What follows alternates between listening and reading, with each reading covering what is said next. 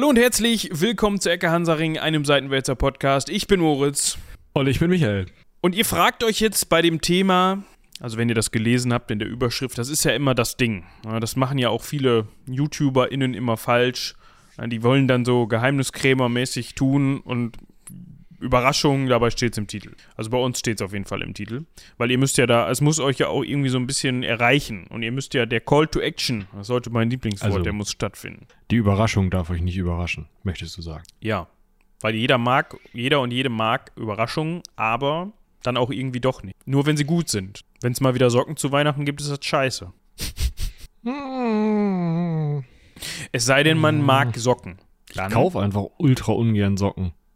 Ja gut, das kann ich verstehen. Da kann ich dir empfehlen, ha? Jahrespackung Decathlon.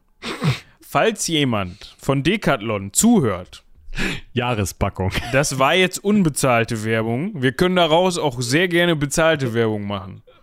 Einen Socken pro Folge. Äh, Also, äh, ich nehme auch gerne diese, weißt du, Monetas Ja. und dann äh, reinvestiere ich das bei Zeiten wieder. so könnte man das ja auch machen, oder? Das gilt natürlich auch für alle anderen, die sich gerade gedacht haben: Mensch, Socken. diese beiden kompetenten jungen Herren da im Podcast, denen will ich mal was Gutes tun und denen will ich mal eine Folge sponsern. Ne? Also, das könnt ihr auch als Privatperson Genau, das könnt ihr auch als Privatperson machen. Ihr könnt auch einfach euch denken, nee, eine Folge, ich wüsste auch gar nicht, worüber die reden sollten, genau wie die diese Woche, die sich dann nochmal zum Zeitpunkt, der eigentlich als Zeitpunkt der Aufnahme gedacht war, schnell überlegen. Naja, nehmen wir eine andere Recherche. Die, die, die jetzt da war, die, nee. Ja. Da müssen wir nochmal bei. Aber äh, ne, wenn ihr euch sowas überlegt, dann könnt ihr auch einfach sagen, okay, wir machen das nicht in eine Folge jetzt für mich, sondern ich bekomme einfach meine drei Sekunden Ruhm, ja, wenn die Leute mal wieder dran denken, die Steady-UnterstützerInnen vorzulesen und nicht wie jetzt gerade das Passwort nicht zur Hand haben und deswegen vielleicht nächste Folge, wenn ich dran denke. Äh, dann, also ihr könntet euch bei Steady anmelden und uns da unterstützen. Das Fände ich toll. geht natürlich auch. Also es ist natürlich auch überhaupt kein Problem. Gut. Vielen Dank an dieser Stelle nochmal an alle, die das bereits tun. Ihr seid dafür verantwortlich, dass wir so klingen, wie wir klingen, weil wir Mikrofone haben, die wir haben, äh, dass wir, was haben wir noch mit dem Steady? Ähm, die, die Grundidee, Aktion für die Sammeltassen, ja, dass das überhaupt möglich wurde. Du brauchst ja immer so Investitionsmoneten für sowas. Die Serverkosten, mh, All diese Dinge. Also ein Podcast, der wächst ja nicht aus dem Boden. Und selbst wenn er es tun würde, würde das wieder Kosten verursachen. Weil Düngen, Gießen, Umgraben, Ernten, man kennt es mit den Podcasts. ja. Gut, haben wir noch was Organ Organisatorisches vergessen, bevor wir jetzt mal hier zu Tacheles kommen? Ich glaube soweit nicht. Und zwar widmen wir uns heute einem Thema, das aus einer anderen Folge entstanden ist. Das war so ein typisches, das kennt man bei uns, ein typisches Thema, wo man gesagt hat, boah, ja, das war ganz interessant, da haben wir uns euch jetzt auch schon was drüber erzählt. Da könnte man aber noch mal eine ganze Folge drüber machen und genau das machen wir heute. Wir sprechen Ist heute übrigens äh, hier äh, auch nochmal eine Folge, über die, also in deren Verlauf, wir möglicherweise nochmal eine weitere Folge entstehen lassen können. das sehen wir dann, das, die, die Gefahr droht immer, würde ich sagen. Die droht, ja. Jetzt wolltest du sagen, worüber wir sprechen. Ich Ja. hatte dich mal wieder unterbrochen. Das macht gar nichts. Und zwar Ich weiß, ich mach's gleich nochmal. sprechen wir heute über die antike Oasenstadt Palmyra. So. Ja? Der ein oder die andere dürfte jetzt sich denken, Mensch, das habe ich schon mal gehört. Das ist zwar länger her, aber ich habe es gehört. Ah? Und aus welcher Weil- Folge könnte das gewesen sein? Puh, also ich hätte zur Hand sechs Kaiser auf einen Schlag, Folge 151. Ich könnte mir die jüdischen Kriege vorstellen, an denen ich gerade vorbeigescrollt habe. Nee, ich glaube nicht. Da würden sie auf jeden Fall gut reinpassen. Ja.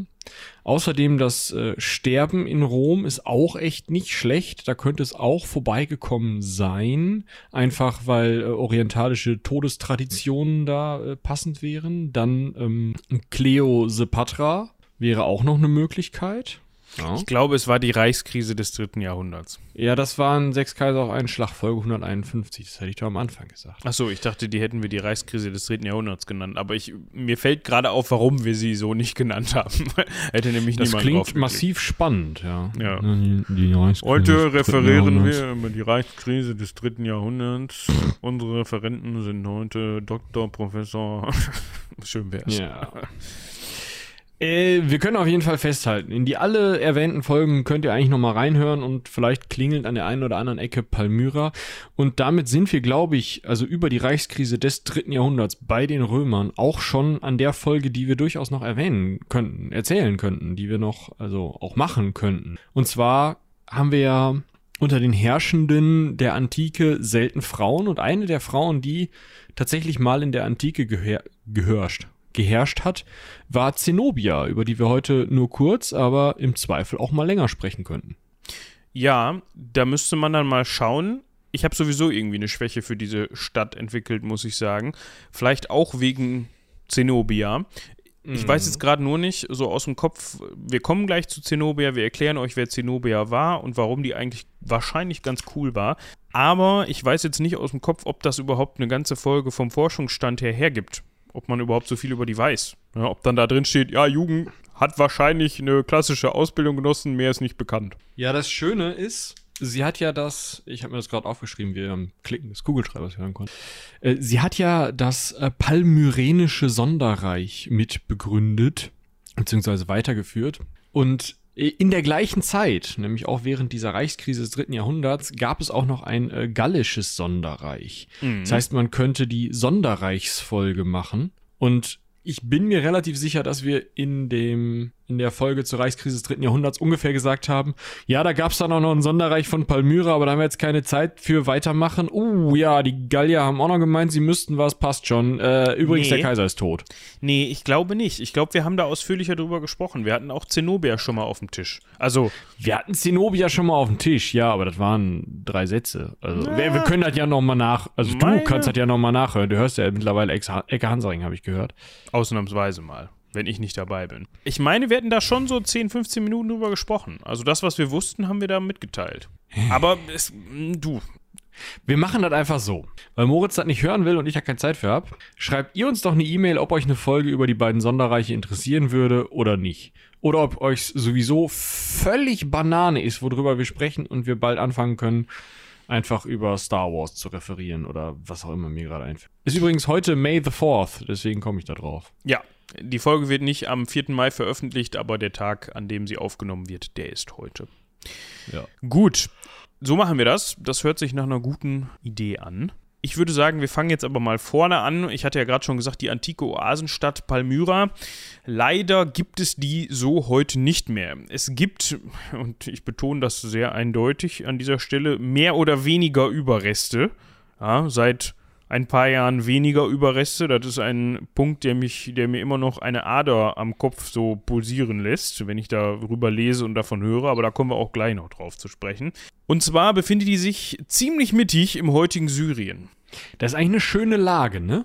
Also, mittig im heutigen Syrien.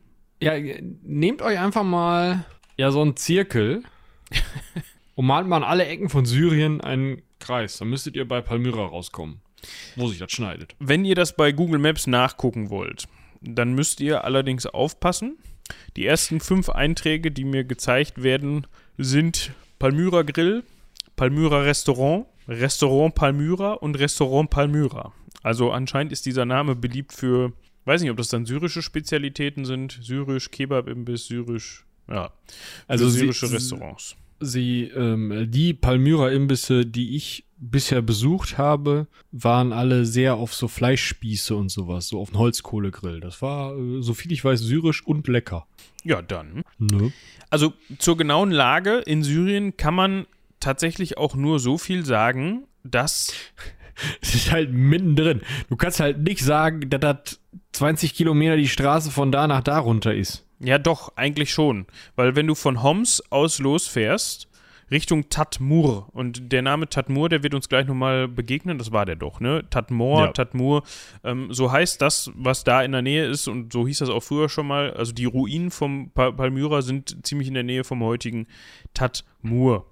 da gibt es auch den Palmyra Airport übrigens. Also da fährt man dann einfach die, lass mich gucken, ich weiß nicht, kenne mich mit dem syrischen Straßensystem nicht aus. Von Homs nimmt man die 3. Ich weiß jetzt nicht, ob das die Autobahn 3 ist. Ich glaube nicht. Ich glaube, es ist eine, eine Landstraße. Ein, eine, ich wollte gerade sagen, eine Bundesstraße, aber nein. Man nimmt die 3, bis sich die 3. die 3. Ja, man folgt nicht der 30 dann nach Süden, sondern bleibt auf der 3. Die wird dann aus Gründen zur 32 ohne Vorwarnung.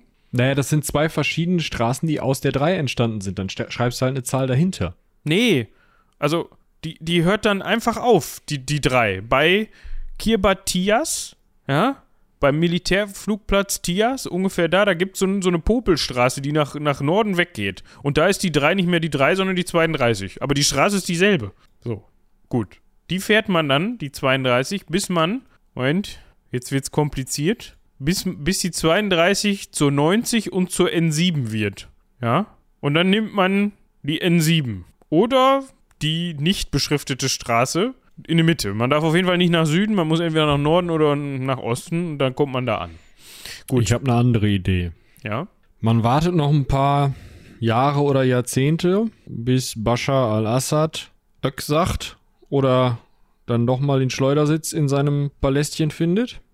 Und dann sucht man sich eine vertrauenswürdige Tourismusgesellschaft, zuckelt dahin und nimmt das Büsschen.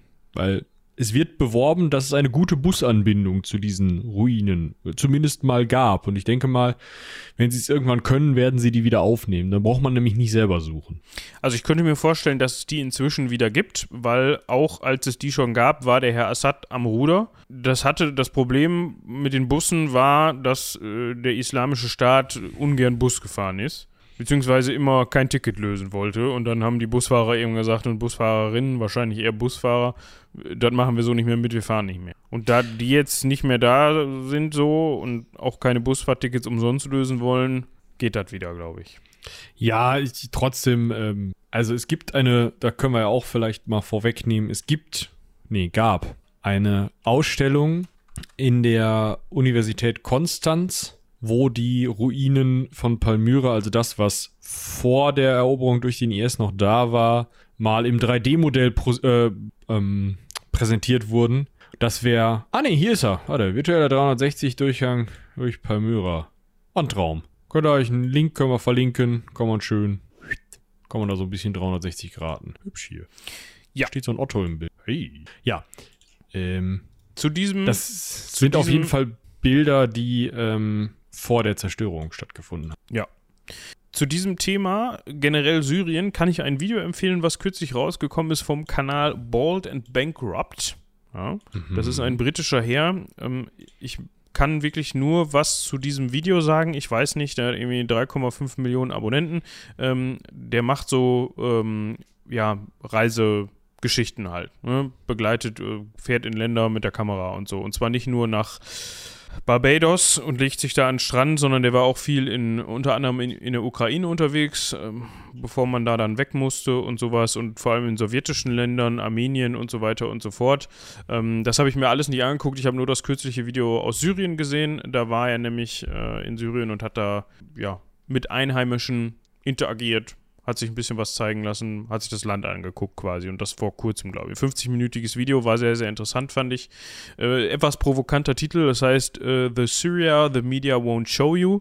Das ist natürlich Clickbait und wie gesagt, falls der nochmal irgendwie, möchte mich natürlich nicht in die Nesseln setzen, der war zum Beispiel auch in Tschernobyl und hast du nicht gesehen, äh, falls der noch irgendwie mal es gibt so ein paar Videos, die dann sagen, hier Bold and Bankrupt exposed oder so, keine Ahnung. Falls er mal in irgendeinem Video irgendwas von sich gegeben hat, was, ne, keine Ahnung. Ich habe mir den Rest nicht angeguckt. In dem Video zu Syrien hat er, äh, hat er sich ganz gut verkauft, fand ich interessant. Dementsprechend, wir verlinken das unten mal, dann könnt ihr euch das angucken und selbst bewerten. Fand ich ganz spannend. Einfach mal so, wer, ich meine, wer fährt schon nach Syrien und macht da Urlaub, ne? Ja. Ich werde es nicht tun. Das Video angucken oder nach Syrien fahren? Hinfahren. Okay. Gut. So, jetzt müssen wir aber erstmal, ähm, also wir haben ja jetzt die aktuellste Geschichte schon mal angerissen. Ich denke, wir werden sie nochmal abreißen, wenn wir da gleich ankommen. Aber wir müssen erstmal rausfinden, das ist in der Mitte von, von Syrien in der Wüste. Ja. Warum zur Hölle Sind da Ruinen? Wer hat die gemacht? Und ähm, was? Das ist eine gute Frage. Tatsächlich sind die ersten, jetzt muss ich hier nochmal eben scrollen, die ersten nachweislichen menschlichen Besiedlungen circa sieben, im siebten Jahrtausend vor Christus dort passiert. 9000 Jahre alt. Das muss man sich auch schon mal auf die Zunge. Also da gibt es schon länger Menschen und wie man eben rausgehört hat, ich habe es ja am Anfang schon gesagt, ähm, ich sollte mein Handy mal hier so stumm schalten, weil sonst ähm, Ey, die einmal Leute, mit Podcast-Profis, ja, ne? sonst denken die Leute noch, ähm, das ist ein Tropfensound, das könnte dann zu unangenehmen Fragen führen. Antike Oasenstadt, mitten in der Wüste. Also wird es dort, beziehungsweise gibt es dort eine Oase, die natürlich immer, sogar zwei, die natürlich immer prädestiniert dafür ist, dass man sich dort niederlässt, weil da gibt es nun mal Wasser und im Zweifel ist dann auch der Erdboden, und da kommen wir gleich auch nochmal darauf zu sprechen, drumherum geeignet, um dort Nahrung anzubauen, generell Dinge anzubauen. Ja, also wir haben zwei Quellen da, die relativ nah beieinander liegen und die mit einem Wadi, heißt es dann, das ist wahrscheinlich ein Kanal, so ein Bewässerungskanal, äh, verbunden sind, sodass diese, noch, auf jeden Fall sind da zwei Quellen, die jeweils auch noch Palmengärten, die heute noch bestehen und die auch durch die Jahrhunderte, durch die Jahrtausende Bestand hatten. Ähm, und diese Palmengärten geben eben Palmyra den griechischen Namen Palmyra. Nämlich ähm, im Endeffekt ist es die latinisierte Form des Griechischen, mehr oder weniger auch Palmyra, da weiß ich jetzt nicht genau, wie man es ausspricht. Und das heißt halt eben, ähm, ja, Stadt der Palmen oder, wo haben wir es? Ja, Palmenstadt, die Palmenmark im Zweifel auch nochmal, aber äh, prinzipiell Stadt der Palmen kommt wohl hin, kommt halt von diesen beiden Palmengärten. Das Wort Tatmor, was Moritz gerade schon erwähnte, ist tatsächlich der wahrscheinlich ältere Name, oder nein, eigentlich ziemlich sicher der ältere Name für die Stadt, weil es griechisch einfach noch nicht gab, als die Stadt Tatmor hieß. Und zwar ist das äh, in etwas anderer Schreib- oder Sprechweise, ja, also die Sprache hat sich auch verändert, eine, ein Name, der bereits in altassyrischen und babylonischen Texten auftaucht. Also in Zeiten, in denen die Ecke Hansaring noch gar nicht war. In der, in der sie noch nicht existiert hat und über die sie noch nicht gesprochen hat. Ja? Das muss man sich mal auf der, wie mich eben sagte, auf der Zunge zergehen lassen. Ja. Genau. Ja, also äh, schon im zweiten Jahrtausend vor Christus und noch davor, gucken wir gerade, ja doch, das ist auch zweites Jahrtausend. Babylon, was haben wir da? Das ist auch zweites Jahrtausend. Also schon im zweiten Jahrtausend vor Christus war das eine wirklich wichtige Handelsposten, der eben den Handel überhaupt ermöglicht hat. Ihr müsst euch das so vorstellen, wenn man vom Zweistromland, vom Euphrat und Tigris, also aus der Gegend, wo Babylon liegt, da haben wir ja letzte Folge noch drüber gesprochen, wenn man von da aus irgendwie an die Mittelmeerküste möchte, also ins heutige Israel, in, in heutige syrische Küstenregion, Jordanien und so weiter, mh, dann muss man durch diese Wüste durch. Oder man muss irgendwie am Roten Meer dran lang. Oder man muss obenrum mehr oder weniger durch Armenien durch, also oder durch durchs Kurdistan, äh, heutige Kurdistan. Mh, also irgendwo muss man immer diesen, diesen harschen Streifen zwischen Küste und Zweistromland überschreiten. Und da bietet diese Oase eben einfach einen wichtigen Punkt. Und dementsprechend ist äh, ja Palmyra schon von Anfang an eigentlich eine extrem wichtige Stadt, die auch relativ früh mit zu so einem Schmelztiegel auch der Religionen wird. Also der erste bekannte Tempel ist der Tempel des Bel Marduk und Marduk ist wohl ein, ein babylonischer Gott, beziehungsweise ähm, also er wurde nicht nur von den Babyloniern verehrt, aber eben auch. Ich habe mich immer gefragt, wie man das ausspricht. Ob das Bel oder Bel. Er müsste, müsste Bel sein, weil du sagst, also ähm, dieses Bel ist eine Vorsilbe für Götter im Babylonischen, deswegen sagt man Belzebub. Ah, das also für euch, äh, da ihr das jetzt gerade nicht schriftlich vor Augen habt, es geht um ein E mit so einem vertikalen Strich darüber. Ja? Ist das die vertikale? Ja, ne? Ja, Ja, das andere wäre die senkrecht. genau. Also, ja, die. Nee. Ach, Meine Güte. Vertikal. ja, so horizontal. Ja, du, du googelst das mal und ich erzähle in der Zeit, dass, ähm, also Bel, Bel Marduk ähm, halt Herr Marduk heißt. Wofür Marduk genau steht, konnte ich jetzt nicht rausfinden bisher, ist aber eben ein, ein babylonischer Gott. Vertikal ist senkrecht. So viel dazu. Okay. Horizontal. Ein horizontaler Strich über einem E. So, kein Apostroph oder ein, ein Hütchen oder sowas, sondern ja, wir, wir, könnten jetzt auch rausfinden, wie man das nennt. Da gibt es sicherlich eine Bezeichnung für, so wie für Apostroph, aber das machen wir jetzt an der Stelle nicht. Irgendwann ist auch mal gut, ja. ja. Wenn ihr das wisst, dann schreibt uns eine Mail. Ihr könnt auch gerne diesen Buchstaben ja, mit in die Mailadresse einbinden. Da wäre ich jetzt mal gespannt, ob das auch ankommt. Wahrscheinlich ist ein Sonderzeichen, geht nicht wie ein SZ in der Mailadresse. Kann sein. Ja.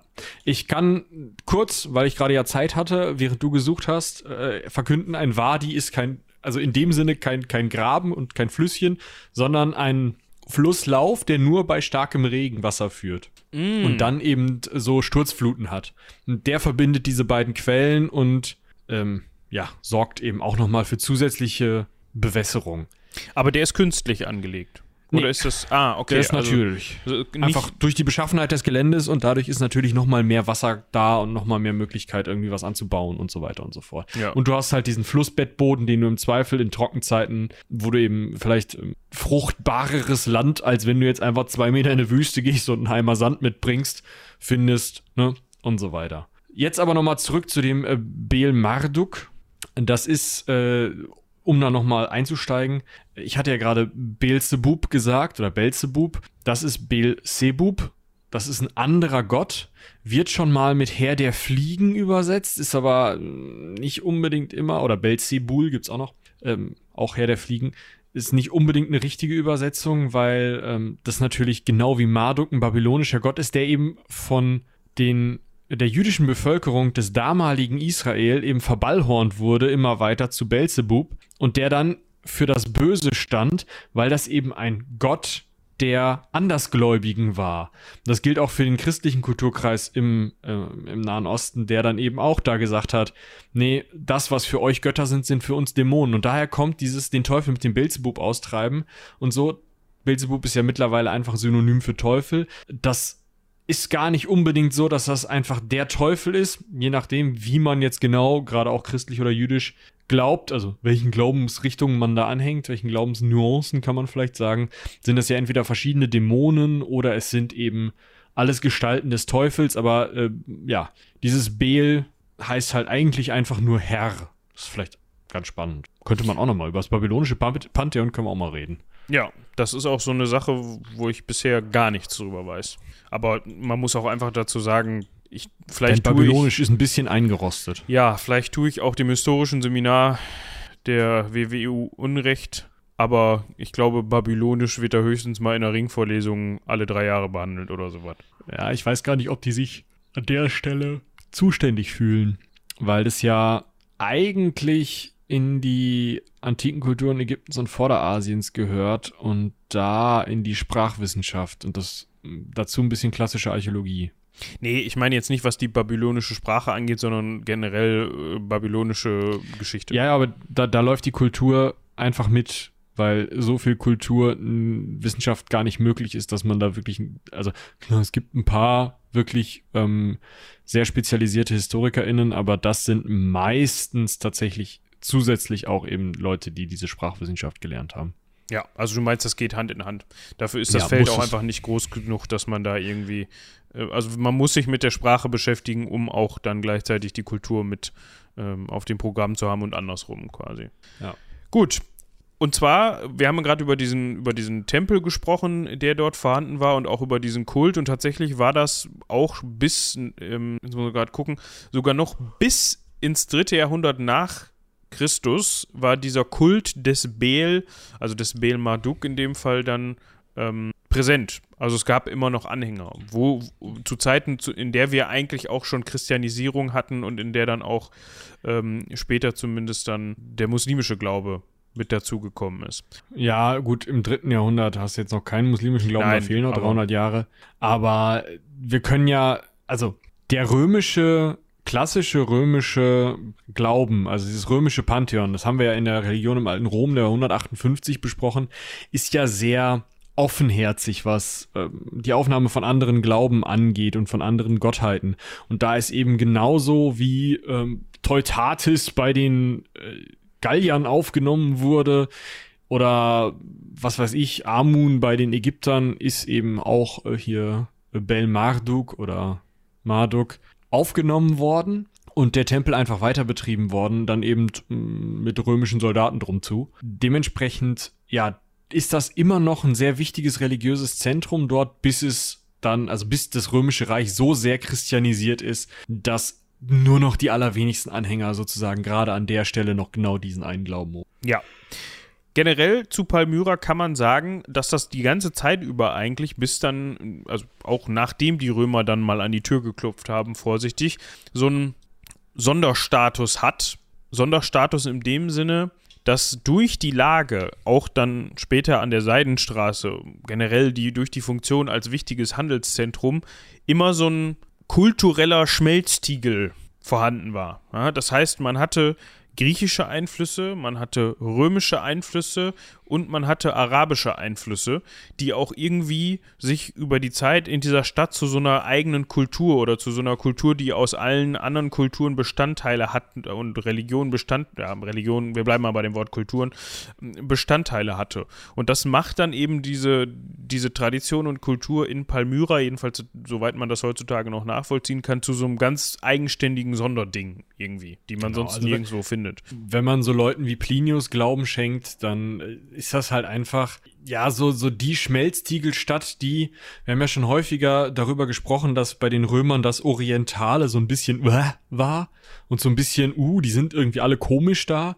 Das war die Stadt, die, wenn du gesagt hast, boah, ich bin voll edgy, ich bin voll der Orientale, ja, wie es Kaiser Elagabal zum Beispiel gemacht hat, dann war das die Stadt, in die du wolltest. Das war die Stadt, die noch römisch genug war, damit du dich zurechtfindest und wo du auch schön mit Sesterzen bezahlen konntest und no, alles cool.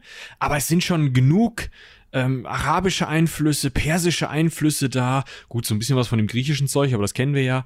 Dass man so richtig mh, mm, also, dass sich auch Römer da noch wohlfühlen konnten und auch ein Plinius sich da echt wohlgefühlt hat. Also, das war so ein richtiger, ja, Schmelztiegel ist einfach das richtige Wort.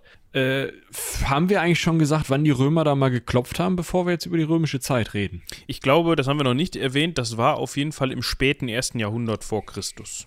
Ja, also kurz vor Christus kann man genau. vielleicht sagen. Und Klopfen heißt bei den Römern ja auch eigentlich jetzt nicht, dass sie sich da mal vorgestellt haben und gesagt haben, hören Sie mal zu, wir sind die Römer, wir würden gerne mit Ihnen handeln, was halten Sie davon? Jedenfalls meistens nicht, sondern die Römer haben halt gesagt, so, hallo, wir sind die Römer, das ist jetzt unseres. Wir haben jetzt hier die Verwaltung einfach mal ganz unbürokratisch übernommen. Ob das so unbürokratisch im Nachhinein war, weiß ich nicht. Vielleicht war im Zweifel bei den Römern bürokratischer als vorher, aber der Übergang, die Übernahme, die war unbürokratisch. Genau, also die Römer haben ja selten viel Aufhebens darum gemacht, ähm, ihre Etablierung durch langsames Einschleichen, äh, ne, ihr könnt euch das vorstellen. Also im ersten Jahrhundert vor Christus wurde die Stadt erobert. Im ersten Jahrhundert nach Christus steht sie dann endgültig unter römischer Hoheit und ist nicht mehr nur tributpflichtig. Davor war sie wahrscheinlich nur einfach tributpflichtig. 129, 130 ist dann Hadrian, der Kaiser in Palmyra und erklärt sie sozusagen wieder zur freien Stadt. Also sorgt dafür, dass sie nicht mehr unter der Kontrolle des dortigen Statthalters steht, sondern mh, wesentlich eigenständiger wird. Äh, Caracalla, Nachfolger Hadrians, also nicht direkter Nachfolger, ein paar später, äh, der schon mit der Reichskrise des dritten Jahrhunderts zu tun hat, naja, erhebt sie ungefähr 100 Jahre später zu einer Kolonia, ja, also zu einer der wichtigen großen Städte, die auch, ja, auch militärischer Vorposten sind, also einfach zum Hauptort dieser Gegend, kann man vielleicht sagen. Was natürlich neben der Tatsache, dass man jetzt hier seine, also dass die Ansiedlung von Veteranen hier normal ist, was natürlich die Verteidigung stärkt und einige Rechte zur Aufstellung eigener Milizen mit sich bringt. Es ist natürlich auch steuerlich gar nicht so schlecht, wenn man ein zentraler Handelsknotenpunkt ist, ja, ja, wie wir ja gerade schon gesagt haben, und dann noch vielleicht das eine oder andere steuerliche Vorrecht bekommt. Ja, besonders, wenn es eben nicht nur darum geht, mal so ein bisschen Getreide übers Mittelmeer zu schippern, sondern wir reden hier halt wirklich vom Welthandel. Ja, also kann man auch eigentlich so festhalten. Ne? Also zu Anbindung an die Seidenstraße, aber auch Knotenpunkt für den Indienhandel, der dann irgendwann etabliert wird. Ja, also alle, alle Waren und Güter, die quasi von Indien ähm, gen Westen und zurück, wahrscheinlich eher andersrum, gehandelt werden, kommen unter anderem auch durch Palmyra. Ja, also nagelt mich jetzt nicht fest, nicht alle, aber viele auf jeden Fall. Und so kann sich die Stadt halt auch zu enormem, enormen Reichtum aufschwingen. Ja, es ist jetzt, man konnte schon, wenn man aus Palmyra kam, vor allem wenn man Händler aus Palmyra war, konnte man schon damit gut angeben. Es war schon so, man war gut angesehen, die Leute wussten, okay, die palmyrischen, obwohl, nee, das heißt anders, ne? Das heißt nicht palmyrischen. Palmyrenischen. Palmyrenischen Händler, ja, die sind angesehene Leute, die haben viel Geld, die wissen, was sie tun, sozusagen. Noch etwas anderes war sehr gut angesehen, was aus Palmyra kam, nämlich die palmyrenischen Hilfstruppen. Im Römischen Reich sind besonders Bogenschützen sehr, sehr rasch in verschiedene oder an verschiedene Legionen als Hilfstruppen angegliedert worden, so unter anderem im Donauraum und in Numidien unterwegs gewesen. Mm, diese Schützentruppen, die dort gestellt wurden, haben sich aus der eigenen Miliz, wie gesagt, es war möglich, dass die Stadt überhaupt eine eigene Miliz hatte. Die konnte sie sich zum einen leisten, zum anderen war es ihr erlaubt, die zu betreiben. Das sind zwei wichtige Faktoren, gerade im Römischen Reich, das ja sonst schon mal allergisch auf Militäreinheiten reagieren kann, die sich im eigenen Gebiet befinden. Diese Miliz war ursprünglich gegründet worden, um eben diesen doch auch sehr lukrativen und auch sehr, sehr, also Handel mit sehr, sehr wertvollen Dingen, die eben weit gereist waren, um den vor Räubern aus der Wüste zu schützen. Das führt natürlich wiederum dazu, dass sich diese Miliz besonders für den Kampf in der Wüste ausbildet, dass die da Erfahrung sammelt, im Zweifel auch Kampferfahrung hat, wo vielleicht andere Teile der römischen Hilfstruppen, die irgendwo einfach ausgehoben werden. Gerade wenn man an Hispanien denkt, das halt einfach, wir haben da ja drüber gesprochen, eine Legion hatte zu großen Teilen des römischen, also in langen Zeiten des römischen Reiches und die haben sich da gelangweilt und was sollen dann die Hilfstruppen dann machen außer Polizeidienst? Da waren also diese Hilfstruppen aus Palmyra nochmal eine ganz andere Hausnummer und dementsprechend auch sehr beliebt. Hat natürlich auch die Gegenseite oder die, die, den, die schlechte Seite der Medaille, dass selbst wenn die Legionen mal nicht in Palmyra sind, immer noch eine relativ starke Armee in Palmyra sitzt und wer auch immer in Palmyra gerade Mütze, Krone, Hütchen oder was auch immer aufhat, möglicherweise auf Ideen kommt mit diesen Truppen. Ja. Und ich würde sagen, jetzt schreiten wir vor in die Zeit der Reichskrise, also der Reichskrise des dritten Jahrhunderts. Jetzt kann man eigentlich vorher mal festhalten, dass die Beziehung zwischen Rom, ja, im Endeffekt hat Rom Palmyra kontrolliert, ne? also und auch, nee, es hat, Rom hat schon Palmyra, ähm, wie habe ich das jetzt genannt? Kontrolliert. Kontrolliert. Das heißt, Palmyra hat von Roms Gnaden profitiert, wenn man so möchte. Ne? Also es war jetzt nicht so, dass man auch, wenn man irgendwie sagt, okay, das ist jetzt eine äh, Kolonia oder eine freie Stadt oder sowas, dass man da großartig irgendwie als großer, gleichgesetzter Machtfaktor galt, sondern es war schon war schon irgendwie inoffiziell Bestandteil des Römischen Reiches, so würde ich es jetzt mal, mal festlegen. Offiziell. Ja, ja, stimmt. Gut, wenn du Ko Kolonia bist, aber ich meine jetzt, was den Einfluss angeht. Ne, es gab ja eine eigene, es gab ja eine eigene, äh, es gab, es gab einen, einen eigenen Senat sogar. Es gab einen eigenen Senat, da könnte man jetzt ja auch auf die Idee kommen zu sagen, okay, äh, wie weit geht da überhaupt die Eigenständigkeit? Ne? Also naja, also du hast ja, du hast ja immer in den römischen Bereichen, die Statthalter waren ja auch sehr eigenständig, weil sie einfach keine stehende Telefonleitung zum Kaiser hatten. Aber falls da jetzt ein römischer Abgesandter gekommen wäre nach Palmyra und gesagt hätte, hör mal zu, Steuern plus 10% und die 20 Bogenschützen da vorne gibst du mir auch noch mit. Ist nicht schlimm, wenn es schnell geht. Ach ja, ich hätte gerne noch ein Bankett, Dankeschön. Dann wäre das so passiert. Ja, ja. Also das darf man ja? sich nicht irgendwie, man darf jetzt nicht auf die Idee kommen, das meinte ich damit, dass er jetzt großartig irgendwie, ja, ich glaube, es ist klar, was ich meine. Ja. Und dieses einen eigenen Senat gründen ist ja auch einfach eine römische Sache. Also da sieht man, wie einflussreich die römische Kultur dann doch war, auch wenn eben da Kulturen zusammenfließen.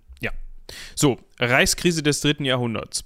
Wir haben da ja schon vom Sassanidenreich gesprochen und auch in der Folge, die können wir an der Stelle natürlich nochmal empfehlen, haben wir da ausführlich drüber gesprochen. Die ist jetzt zwar schon ein bisschen her, ein ganz bisschen, aber trotzdem, die Römer haben sich mit dem, mit dem Sassanidenreich gekloppt und so kam es dann auch, das war so ähm, Schlacht von Edessa 260 nach Christus, dazu, dass natürlich Palmyra so ein bisschen schauen musste, okay, in welchen Wind halte ich meine Fahne jetzt? Ja. Weil ich möchte reich bleiben. Ich möchte monumentale Bauwerke, auf die wir gleich noch zu sprechen kommen, erbauen und ich möchte angesehen bleiben und ich möchte ein Knotenpunkt des Handels werden. Wenn ich jetzt aber die Sassaniden kommen und den Römern auf den Kopf hauen, also namentlich genannt Schapur der Erste, da haben wir auch schon mal drüber gesprochen, zu dem Zeitpunkt persischer König, also König des Sassanidenreichs. Wem wende ich mich zu? War dann kurzfristig die Frage für Septimus Ode Odenatus. So. Ja, und äh, der Herr Ordinatus hat dann erstmal geschaut. Sag mal, Schapur, wie sieht das aus? Wir machen einen Vertrag, ja, ich zahle hier bei den Römern gerade 25% Steuern, wenn du mir 15 anbietest, ich lauf über. Kein Ding, ja. Gut, ich will meine Eigenständigkeit behalten, du brauchst mir eigentlich nicht reinfrickeln, die Milizen behalte ich natürlich auch und ähm, ich würde sagen, die Zölle durch dein Land streichen wir einfach auch komplett. Ich bin ja dann bei dir, dementsprechend ähm, müssen wir mal ein bisschen gucken, aber das kriegen wir schon hingefuckelt, ne? Passt schon. Äh, Schapur hat sich gedacht, was will dieser Typ da aus dieser popligen Provinzklause da irgendwo in, in Mittelwüste? Sehe ich nicht. Er hat wohl nicht geantwortet oder, ähm, Keine, keine doppelten blauen Haken. ja, oder nur die blauen Haken, weißt du so? Also, Lol. ja, auf jeden Fall hat sich Septim, äh, Septimius Ordinatus dann gedacht, Jungs von der Miliz, sag mal, wie sieht das eigentlich bei euch so hier in der Gegend aus? Ähm, der Trajan, der hatte doch schon mal versucht da vorne, Mesopotamien, Provinz, dies, das. Äh, Die Straße wäre noch da. Können wir mal vorbei, ein bisschen plündern? Zumal halt der Valerian bei der Schlacht von, jetzt wollte ich gerade Odessa sagen, es ist aber Edessa im Jahr 260, gegen Schapur ordentlich auf den Sack bekommen hat. Der ist dabei sogar gefangen genommen worden von Schapur, aber da möchte ich nicht zu viel verraten. Wie gesagt, hört in die Reichskrisenfolge rein, da haben wir da ausführlich drüber gesprochen. Da hätte man ja auch, wie Michi gerade schon erklärt hat, auf die Idee kommen können zu sagen, ja gut, wenn der römische Kaiser vom persischen König gefangen genommen worden ist, Vielleicht geht die Fahne oder Flagge der Römer so langsam unter. Aber nein, nach der Abfuhr von Schapur hat sich der Septimius gedacht, "Hm, ich bin beleidigt oder die wollen mich eh nicht haben, dementsprechend kämpfe ich doch auf römischer Seite und Überlebende des Heeres, also des geschlagenen römischen Heeres, haben sich dann seiner, seinem Heer angeschlossen und das zusätzlich auch noch verstärkt. Das war auch noch ein ganz wichtiger Faktor. Ja, und das lief eigentlich ganz gut, kann man so festhalten. Ja, also sie sind da losgelatscht, äh, 261. Erstmal kam dann noch Quietus, so ein römischer Usurpator, der halt der Überzeugung war, Valerian ist weg. Gallienus meint, er wäre Kaiser. Der ist aber doof. Deswegen mache ich das jetzt hier. Da ist halt Septimius Odenatus hingegangen und gesagt, Gallienus, brauchst gar nicht erst losgehen aus Rom. Nee, ist alles gut, ich mach das. Hat den Quirus weggehauen und ist dann eben nach Mesopotamien runter und hat es geschafft, echt große Teile Mesopotamiens von den Persern zu erobern. Und das muss man sich halt einfach auf der Zunge zergehen lassen, mal wieder. Da erobert dieser Provinzpopanz, dem da, der nicht mal Statthalter von irgendeiner Provinz ist, für Rom etwas, das Rom eigentlich als, als eigenständige Provinz haben wollte, wo Palmyra soweit nichts mit zu tun haben hätte sollen, wenn es nach Trajan gegangen wäre damals und der nicht auch zwischendurch gesagt hätte.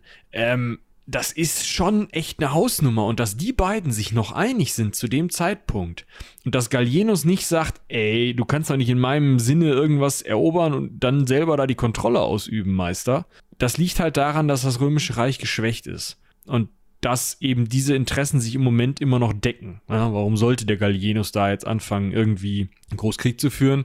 Äh, gegen jemanden, der ihm eigentlich bei der Abwehr der Perser hilft und die Handelswege sichert, die unbedingt notwendig sind, um mehr Geld ins Römische Reich zu bringen, um mehr Kriege führen zu können. Ja, trotzdem ist das sehr viel.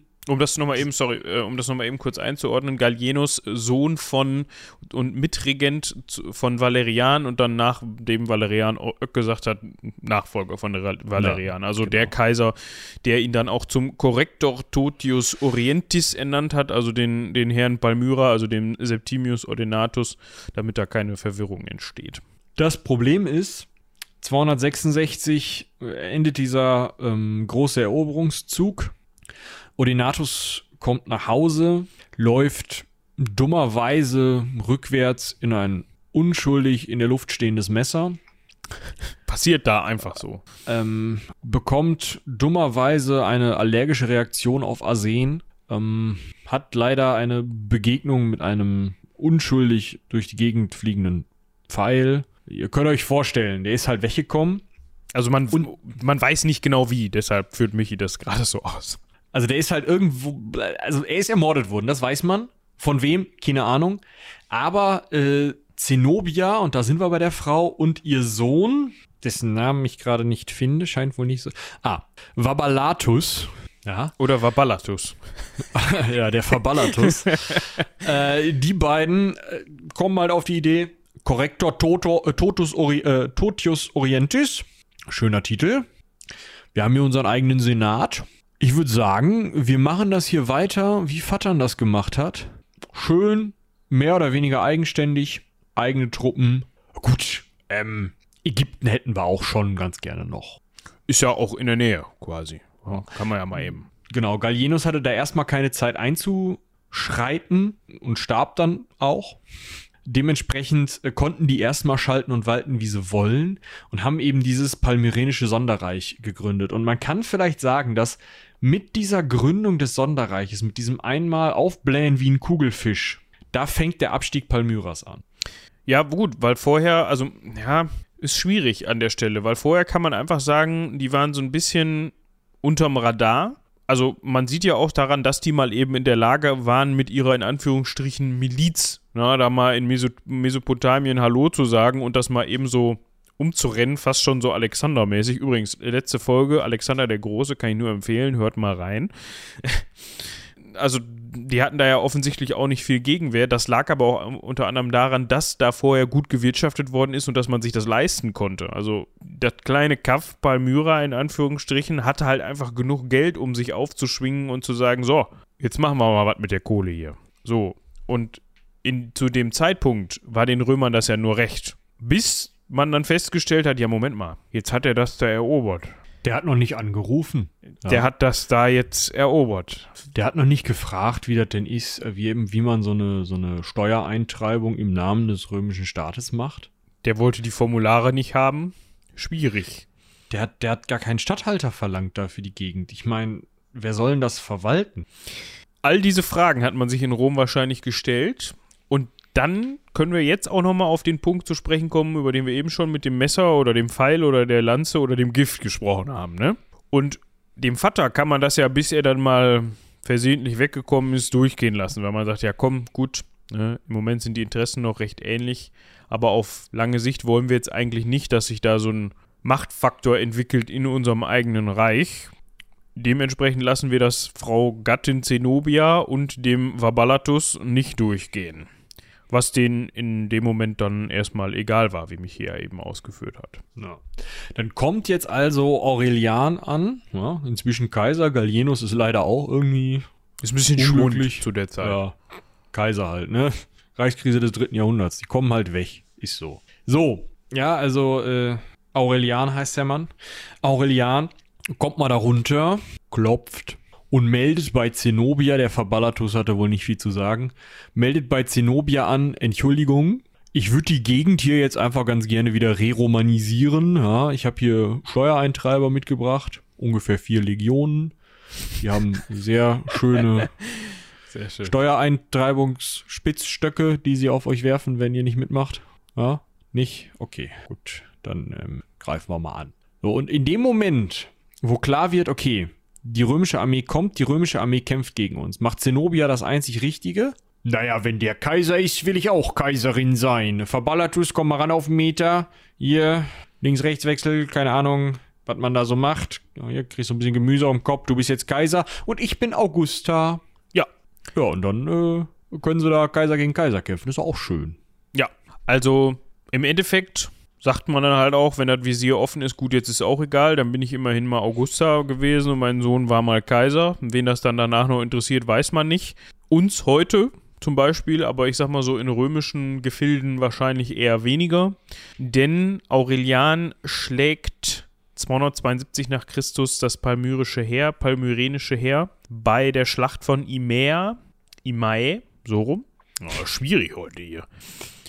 Und Das dabei ist- gar nicht französisch. Genau, äh, das ist in der Nähe von Antiochia und später dann nochmal bei Emesa und das führt eben dazu, dass unter anderem auch Zenobia gefangen genommen werden kann und nach Rom gebracht wird. Ja, da haben wir, glaube ich, auch nochmal drüber, das, das klingelt so bei mir, da haben wir, glaube ich, auch drüber gesprochen in der Reichskrise.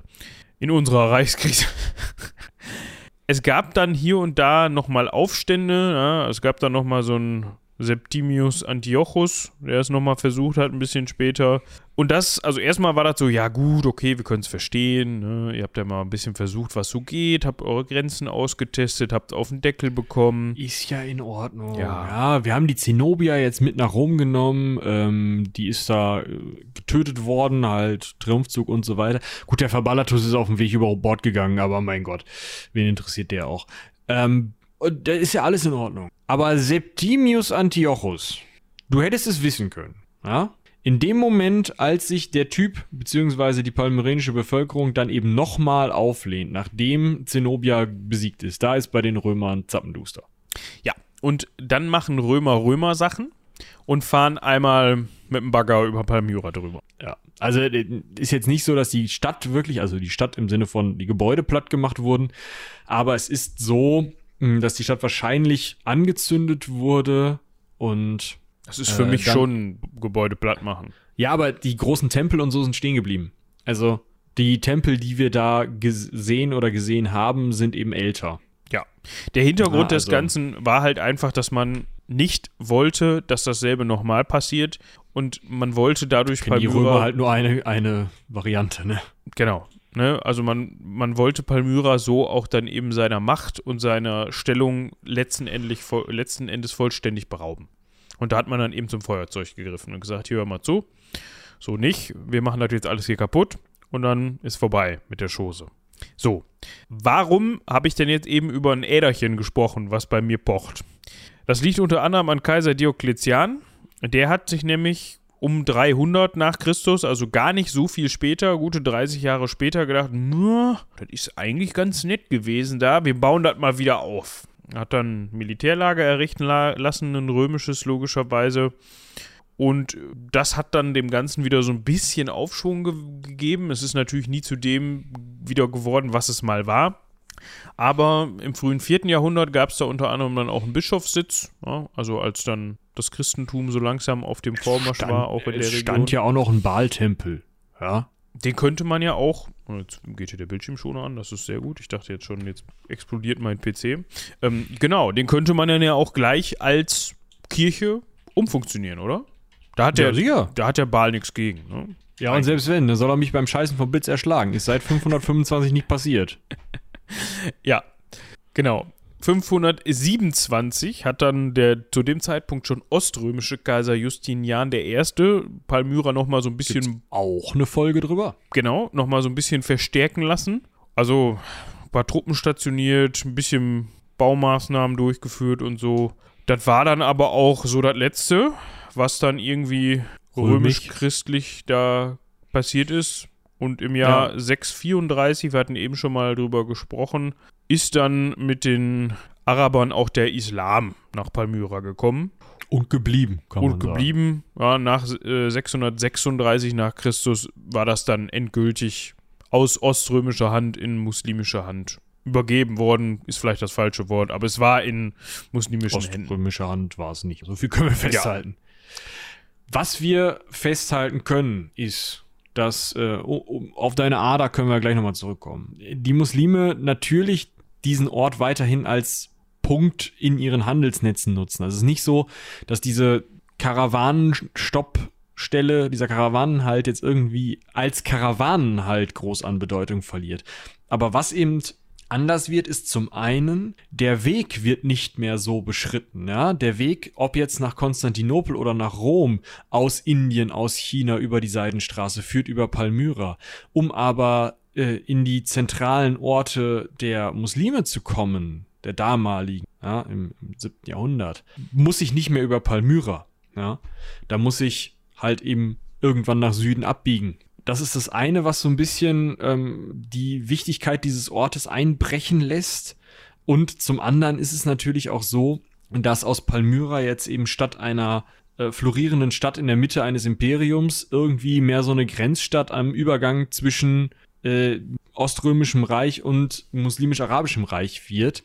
Also auch dieses Perserreich besteht ja dann nicht mehr lange.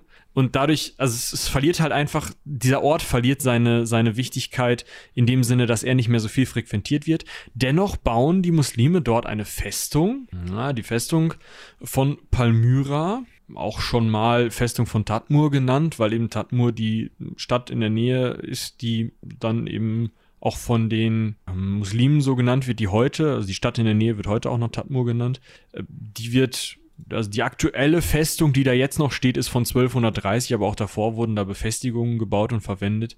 Äh, das ist eben das, was man noch macht. Man weiß also, das ist immer noch ein wichtiger Halt in der Wüste. Man kann hier anhalten, man kann hier seine, seine Tiere tränken und so weiter. Aber es ist halt nicht mehr der wichtige Handelsplatz und deswegen verlassen die Leute die Stadt immer. Ja, genau. So, das war es im Grunde mit dem antiken Palmyra, wenn man so möchte. Das Ganze hat dann natürlich auch in neuer oder neuester Zeit ForscherInnen auf den Plan gerufen, zu der Zeit wahrscheinlich hauptsächlich Forscher, denn 1751 hat eine Expedition, eine englische Expedition, die Stadt besichtigt und dort geforscht und ähm, hat halt das Ganze untersucht, dokumentiert und wenn man sich mal Bilder anguckt, die so zwischen 2000 und 2010 entstanden sind, dann sieht man, dass auch gerade von diesen Monumentalbauten noch sehr, sehr viel ähm, erhalten war. Ja, das heißt, klar, man darf sich das jetzt nicht so vorstellen wie die versunkene Stadt und man kommt da hin und da steht noch alles so ungefähr. Wie so ein Pompeji, was nicht verschüttet worden ist und was Ne, natürlich nicht, aber für die Zeit, aus der das stammt, aus der diese Bauwerke stammt, muss ich wirklich sagen, ist das schon sehr beachtlich, dass man da noch so viel erkennen kann und dass das Ganze, aber es lag, es lag wahrscheinlich auch nach wie vor einfach daran, dass es nicht so im Zentrum der Aufmerksamkeit stand. Also es war nie so, dass man gesagt hat, ja gut, da mussten jetzt irgendwelche Baumaßnahmen gemacht werden, um da was Neues hinzusetzen oder im Zweifel hat es auch keine großen Naturkatastrophen gegeben oder was weiß ich. Es gab halt nur dann ab 2011, glaube ich, ne, so ein paar Deppen, die sich gedacht haben, so, wir setzen hier mal die Bombe an. Ich gucke gerade. Tatsächlich erst 2015, genau. Ja, gut. Der Bürgerkrieg in Syrien hat. Hätte man auch drauf kommen können. 2011 stattgefunden, so meine ich das. Ja, genau. Aber. Also die Rede ist natürlich vom, vom Seit 2011 Staat. ist da der Bürgerkrieg, aber erst 2015 wurden die doch geräumt, die Städte. Stimmt. Also genau. am 20. Mai so. 2015 hat dann die syrische Regierung äh, die Stadt Tadmor an die an den IS verloren. Also der IS hat die ab dem 20. Mai 2015 besetzt und da auch so ein bisschen gehaust, um das so festzustellen. Und man hat sich offensichtlich, das hat man ja schon häufiger gehört, dass die was gegen solche antiken Erzeugnisse hatten, dass sie das mit ihrem Glauben in, aus irgendwelchen unerfindlichen Gründen nicht vereinbaren konnten und haben dann auch dort teilweise gewütet. Unter, unter anderem ist eine Bombe in dem äh, Baal-Tempel gezündet worden, der zu dem Zeitpunkt eigentlich noch recht gut erhalten war. Also natürlich immer im Verhältnis das Ganze betrachten. Da ist ein großer Schaden dran entstanden. Man hat dann diesen äh, Triumphbogen gesprengt, unter anderem, ich glaube, das waren drei Jahren Triumphbogen. Hadrian. Hadrian war das, okay. Ähm, ja, und diverse andere Dinge auch noch. Da gab es noch ein, oder gibt es auch immer noch ein sehr gut erhaltenes römisches Theater daran, wo man dann auch unter anderem Hinrichtungen hat drauf stattfinden lassen auf der Bühne und da dann auch so ein bisschen dran rumgesprengt hat. Also es ist jetzt nicht so, dass da, dass da kein Stein mehr auf dem anderen ist, aber da ist schon gerade aus ähm, wissenschaftlicher Sicht oder gerade aus, aus archäologischer Sicht ein sehr enormer Schaden entstanden. So kann man das, glaube ich, schon festhalten. Und das meinte ich die ganze Zeit mit der Ader, die da am Pochen ist. Weil, warum? Ich meine, konnten die einem wahrscheinlich, die meisten einem wahrscheinlich auch nicht beantworten, weil sie es konnten wahrscheinlich und aus, aus irgendwelchen Gründen, weil sie meinten, das ist nicht gottgefällig oder was auch immer man dann da argumentiert oder wie auch immer. Aber ja, deshalb findet man, wenn man sich zum Beispiel den Wikipedia-Eintrag zu Palmyra anguckt, wo sehr viele Fotos von den Bauwerken drin sind und man mal auf die zeitliche Angabe achtet, sind die meistens von 2005, 2000 2010, 2004, genau. 2007, ne? also alles davor, vor dem Bürgerkrieg. Und daher sind auch die von uns verlinkten ähm, 3D-Bilder die da also oder 3D-Ansichten, also man kann so eine Tour machen. Da könnt ihr euch halt noch das, was zu Zeiten digitaler Kameras äh, digitalisierbar war, äh, anschauen, aber da ist halt vielleicht noch nicht ultra krass 8K Drohnen-Footage dabei. Ja, es gab zum Beispiel auch so eine Löwenskulptur, die vor dem Tempel stand, ähm, wird auch aufs erste Jahrhundert vor Christus geschätzt. Da gibt es noch ein sehr schönes Foto in dem Wikipedia-Artikel zu. Der, diese Skulptur ist zum Beispiel auch äh, mit Sprengstoff sehr beschädigt worden. Und momentan ist so ein bisschen das Problem, man weiß gar nicht so genau, wie heile das da noch ist. Weil ja schwierig. Ja, gerade. ich sag mal, Assad ist mit Moskau verbündet, also mit Putin verbündet und da dann westliche WissenschaftlerInnen reinzulassen. Genau. Schwieriges Thema. Sonst wäre das definitiv, muss ich ganz ehrlich sagen, auch eine der Orte, die ich mir wirklich sehr gerne mal ansehen. Ja, definitiv. Ich glaube, wenn man so in diesen, also es gibt da unter anderem noch so diese, diese Straße, da gibt es auch so einen offiziellen Namen für, das ist die Prachtstraße, die dann ähm, eben Distrikte miteinander verbunden hat, beziehungsweise auch den Tempel dann ähm, auf den Tempel sozusagen zuläuft, nicht ganz gerade, aber ne, man kennt, man kann sich das ungefähr vorstellen. Da gibt es auch noch Fotos von, vom Blick der Festung auf diese Straße und auf, auf die Gelände, die, auf das Gelände, was dann noch so mit so Säulen gesäumt ist, ich glaube, das ist schon ziemlich krass, wenn man dann da mal steht und sich das so angucken kann. Ja. Genau. Das war's. Ich habe mir letztens sagen lassen von einem Dozenten, jetzt habe ich mich selbst dabei erwischt, dass man nicht genau sagen soll während eines Vortrages. weil das ist so die Form von Selbstbestätigung. Ja, und das, das gehört sich nicht. Das, ihr könnt Meinst, sagen, du genau. Du wirkst dann arrogant. Nee, das ist so ein, so ein Füllwort, so ein doofes irgendwie. Da hat er auch recht, ah. finde ich. Das ist so dieses, ja genau, so, jetzt bestätige ich mich nochmal selber und jetzt rede ich mal weiter. Also ich versuche mir das abzugewöhnen, genau zu sagen, wenn ich irgendwie. Das heißt, ihr dürft mich jetzt jedes Mal darauf hinweisen, wenn ich das tue im per Podcast. Per Mail an genau@seitenwälzer.de. Mit dem Timecode bitte. Mit dem Timecode und ähm, bitte an Robin kurz hier der Regiehinweis, die Mails möchte ich nicht weitergeleitet bekommen. Ich auch nicht.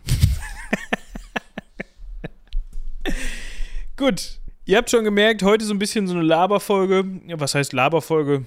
Wir machen immer Laberfolgen, aber das war mal wieder so ein Städteabriss, weniger darüber, also ein Querschnitt durch die Geschichte, weniger über eine bestimmte Person. Aber es liegt auch einfach daran, dass Palmyra, also dass das, was man über Palmyra weiß, wir euch hier heute erzählt haben, natürlich kann man da auch noch mehr ins Detail gehen, dann wird es aber sehr wissenschaftlich, würde ich sagen. Mhm. Ja, da müssen wir dann wirklich in die Archäologie und schauen, welches Gebäude welche, äh, welche Teile hat und die dann welche Funktion haben. Ähm, das ist halt, wie gesagt, das ist Archäologie. In die Archäologie werden wir, glaube ich, noch früh genug kommen, äh, wenn wir dann an äh, vorschriftliche Kulturen gehen. Ja, da freuen wir uns alle schon drauf.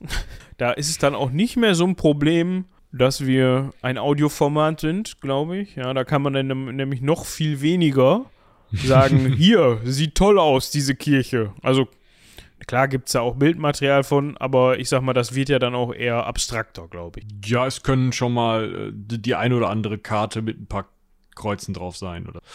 Genau. Das hatten wir in diesem Fall nicht.